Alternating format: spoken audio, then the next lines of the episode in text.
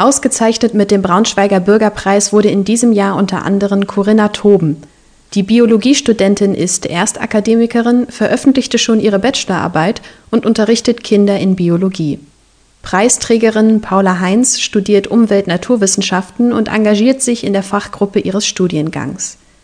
Vivian Schür wurde ausgezeichnet, weil die Architekturstudentin als beste Studentin ihres Semesters in ihrer Freizeit auch noch ehrenamtlich Sporttrainerin ist. Preisträger Mike Weber hat in seiner Bachelorarbeit zu Mobilfunksystemen in Braunschweig geforscht. Außerdem organisiert er in der studentischen Selbstverwaltung die sogenannte O-Woche für seinen Studiengang Informationssystemtechnik. Fünf der sieben Preise werden von der Stiftung Braunschweiger Bürgerpreis für herausragende studentische Leistungen finanziert. Vorstandsvorsitzende Brigitte Blum, deren Großtante die Stiftung einst gründete, überreichte im Wechsel mit Unipräsidentin Angela Ittel die Urkunden.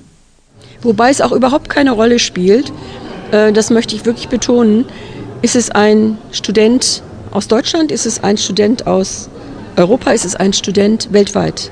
Das spielt überhaupt keine Rolle. Es geht ausschließlich um die Leistungen und es geht ähm, auch darüber um dieses gesellschaftliche Engagement. Dass man nicht nur guckt auf das, was man selber tut, sondern auch anderen hilft oder aber auch diesen Gedanken eines Studiums schon mit in die Schulen nimmt. Einen Preis stiftete außerdem der So Optimist Club Braunschweig. In diesem Jahr wurde er Inka Peschel überreicht. Sie forscht im Bereich nachhaltige Energietechnik zum Gender Data Gap, indem sie die Sicherheit von Frauen bei Verkehrsunfällen untersucht. Außerdem hilft sie bildungsbenachteiligten Kindern. Die Auszeichnung für Sarah Koop-Brinkmann stiftete Karl-Peter Langefeld. Die Studentin der Elektrotechnik fiel durch ihre Kreativität und innovative Lösungsansätze auf.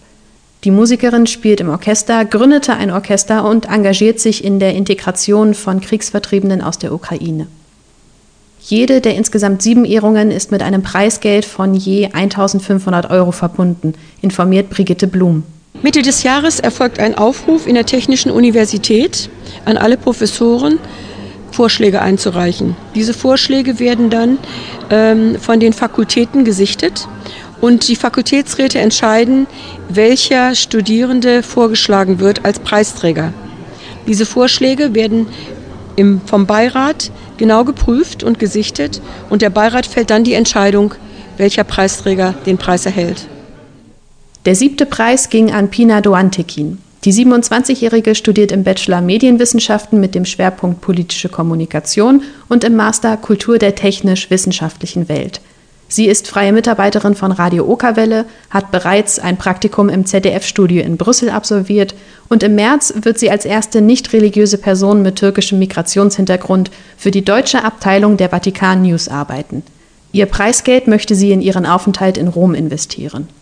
Gerade gründet sie eine Studierendenzeitung, ist Jugendbotschafterin für die Bekämpfung von Armut und vermeidbaren Krankheiten in Subsahara-Afrika war Teil des internationalen Bundespräsident Johannes Rau Journalistenstipendiums und wünscht sich manchmal, ihr Tag hätte mehr als 24 Stunden. Ich würde gerne als Nachrichtensprecherin arbeiten. Ich finde das eine tolle Verantwortung. Ich ähm, finde auch, dass immer noch zu wenig Diversität in den Medien ist, sowohl vor als auch hinter der Kamera. Und äh, da möchte ich auf jeden Fall ansetzen und ähm, anderen jungen Menschen mit Migrationshintergrund, mit offensichtlichem Migrationshintergrund, eben welchen, den man auch sieht, ähm, Mut machen, wenn sie Bock haben auf Medien machen. Und deshalb finde ich das toll, Verantwortung in, in verschiedene Richtungen, die man damit übernimmt, wenn man zum Beispiel vor der Kamera steht und Nachrichten spricht.